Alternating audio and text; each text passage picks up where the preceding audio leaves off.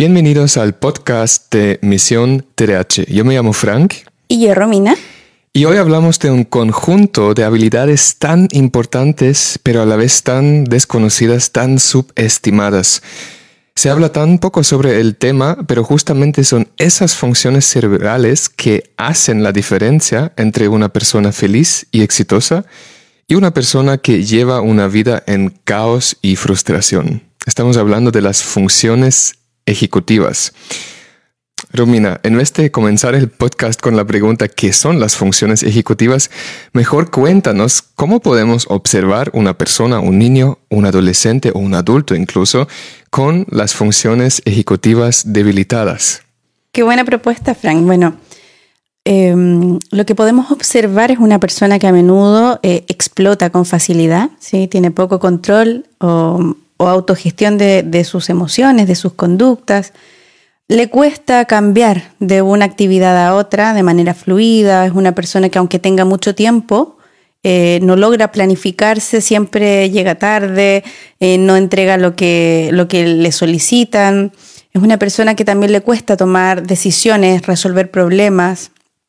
El, problema puede ser muy mínimo, pero el conflicto de la persona va a ser muy amplio. Entonces, eh, es una persona que, además comete errores por descuido, eh, tiene mal rendimiento, entre otras cosas. Suena bastante interesante y suena justamente como el diagnóstico o los síntomas del diagnóstico TDAH.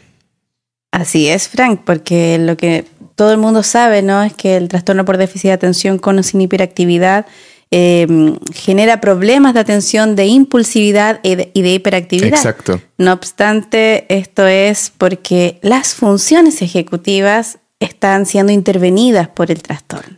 Y entonces es así que las funciones ejecutivas debilitadas generan esos síntomas de hiperactividad, impulsividad.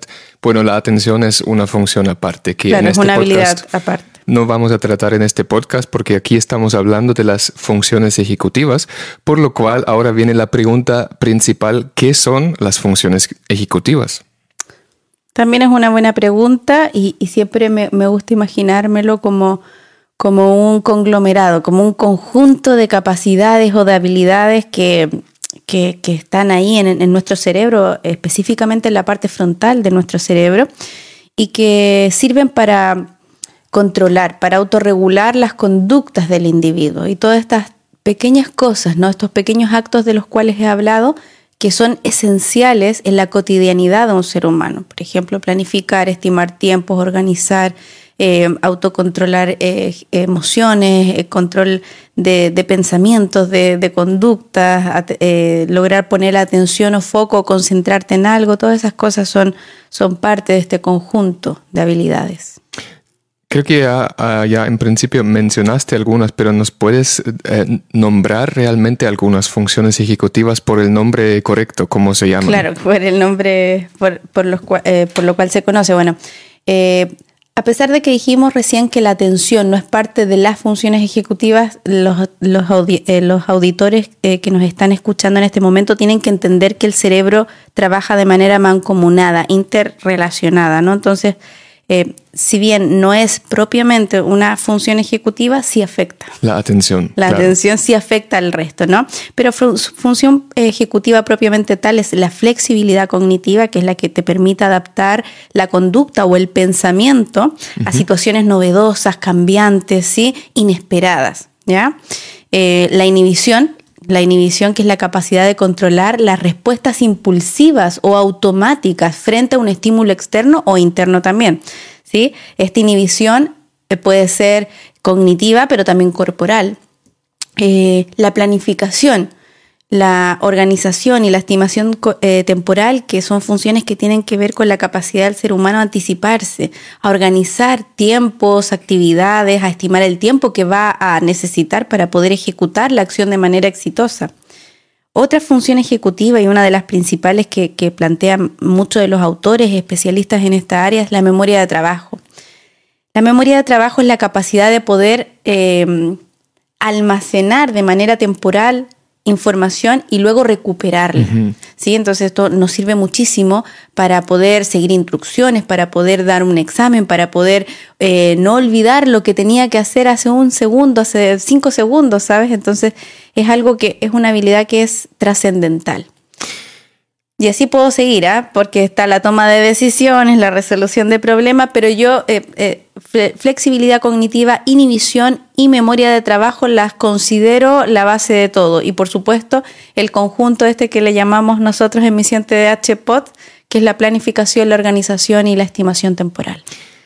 Esto son habilidades que no solamente son importantes en la escuela, sino en cada, casi cada momento de nuestra vida, pero más en, a, la hora de aprender o en ciertos trabajos. Últimamente, bueno, me he obsesionado un poco con los camareros porque aquí vivimos en España y a veces se, puede observar que pues no atienden tan bien como en el, en el país de donde vengo yo, en Alemania, pero a veces se observa que hay ahí trabajan eh, personas que tienen, digamos, rota la memoria de trabajo. ¿Y qué sucede? Bueno, justamente hace un par de días hemos eh, comido una paella muy rico. Eh, los camareros nos atendieron muy, muy bien, pero he observado un, pequeño detalle, que hemos pedido ah, dos cucharas y Tú pensaste que no me ha escuchado el camarero, pero yo pensé que sí me escuchó, pero seguramente se olvidó. Y efectivamente las dos cucharas llegaron después de unos, yo sentí que eran 10 o 15 minutos. Entonces sí me escuchó, pero se, se olvidó. Entonces podemos decir a lo mejor lo que pasó ahí era una un problema de memoria de trabajo, pero a lo mejor también de planificar y organizar, porque puede ser que se le llevó la información, pero después tenía que ir a otro lugar y no, no logró organizar o planificar cuándo me lleva las cucharas. Ahí está la toma de decisiones, la resolución de problemas, eh, la anticipación, ¿no? La ejecución, la flexibilidad cognitiva. O sea, e, la mesa tanto necesita cucharas para comer ahora, no como cuando llegaron, que era el final de la comida. Entonces, estas cosas eh, parecen sutiles, ¿no? Parecen, parecen eh, sin importancia. No obstante, para una persona que sabe que tiene que llevar las cucharas, pero que no puede hacerlo de manera funcional, es todo un mundo. Y eso es justamente lo que le pasa a las personas con trastorno por déficit de atención con o sin hiperactividad. Generalmente saben que el tiempo lo tienen para estudiar, para planificar un examen o para entregar algo. No obstante, como tienen todo este desorden ¿no? y todas estas, estas, estas capacidades disminuidas, no son capaces por el momento de generar la situación eh, que les permita llegar al objetivo. Por eso que, y con esto termino, Frank, eh, muchos autores indican de que este conjunto de capacidades o habilidades cognitivas, las funciones ejecutivas, eh, son los protagonistas principales del éxito, del logro de los objetivos. Porque ponte a pensar, o sea, ese, ese camarero podría ser podría hacer un trabajo muy eficiente, muy eficaz, porque además era muy amable. Si pudiera organizar todo esto, ¿no? Si pudiera aplicar cada una de estas funciones en la cotidianidad, que es donde, donde realmente interesa, ¿no? Y así lo podemos generalizar a muchas áreas de la vida, la académica, la sentimental, la social, entre otras cosas. Pero lo más que se observa, obviamente, en esas fallas o funciones ejecutivas debilitadas es obviamente en niños o adolescentes con, con TDAH. ¿Cómo se muestran, eh, cómo se muestra en los niños? Tú has trabajado durante años con muchos niños con TDAH. ¿Qué es lo más marcado de las mm. funciones ejecutivas debilitadas? los errores por descuido, la memoria de trabajo, o sea, tú tienes que repetir, eh, aunque no se hace, ¿no? Pero finalmente el niño está escuchando y segundo, después de que ha escuchado una instrucción simple, eh, elaborada para un niño con TDAH, finalmente si no es estimulada esa, esa función, se olvida. Entonces, mucha lentitud, niños con, con muchos problemas de aprendizaje, porque todo esto, todo este conjunto de capacidades y está disminuida, evidentemente lo que genera es a, mediano, a corto, a mediano, a largo plazo problemas de aprendizaje, bajas calificaciones. Eh, se observa una disminución en su autoestima, em, una disminución también en, sus, eh, en, la socialización. Una persona que no controla sus impulsos, que no controla sus pensamientos, es una persona que a menudo está teniendo que pedir disculpas o está teniendo que ser enjuiciado porque finalmente comete eh, conductas desadaptativas. Entonces, lo que se puede observar es un ser humano agobiado o sea, más allá de lo que yo te puedo decir, ya, flexibilidad cognitiva, los niños lloran o hacen pataletas, berrinches o escándalos porque no quieren cambiar, porque no quieren regresar del patio, ¿sabes? Cuando hacen descanso, em, entre otras cosas, pero, pero en realidad lo que yo creo que, con lo que se quede las personas que nos están escuchando es que cuando hay un déficit en las funciones ejecutivas, lo que se puede observar es un ser humano que lo pasa mal. Sí, Totalmente. Que lo pasa mal y que, los, y que todo lo que obtiene es, casi negativo, ¿sabes? Y lo que sucede, yo creo, para la persona misma, para el niño o adolescente mismo que vive eso, pero también para el adulto, el peligro de correr en el pensamiento si si no, logra lo más mínimo de recordar una instrucción, todo está ya perdido pero eso no es así, pero es muy fácil llegar a esa conclusión solamente porque, bueno, porque no se desconocen las funciones ejecutivas y con eso me voy al siguiente punto. Tampoco se sabe que se puede entrenar y mejorar. Cuéntame de eso, por favor. Y esa es la clave. Y ahí es donde tenemos que poner el foco. Ahí está la energía donde tenemos que focalizar nuestra energía en que las, habilidades, las funciones ejecutivas son entrenables. Como toda área cerebral se puede entrenar. Y el entrenamiento es muy sencillo. Uno puede entrenar desde la casa con los niños, en, el aula, en estos momentos muertos que decimos los, mal, mal dicho, ¿no? mal catalogado como momentos muertos de los docentes, ahí es donde las funciones ejecutivas deben entrenarse, porque las funciones ejecutivas afectan transversalmente o están en todos lados. Entonces, ¿cómo se entrenan? Con juegos. O sea, eh, por ejemplo, la, la, planificación, ¿no?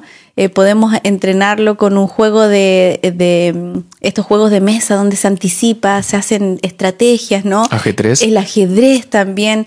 De hecho, hay aplicaciones hoy en día.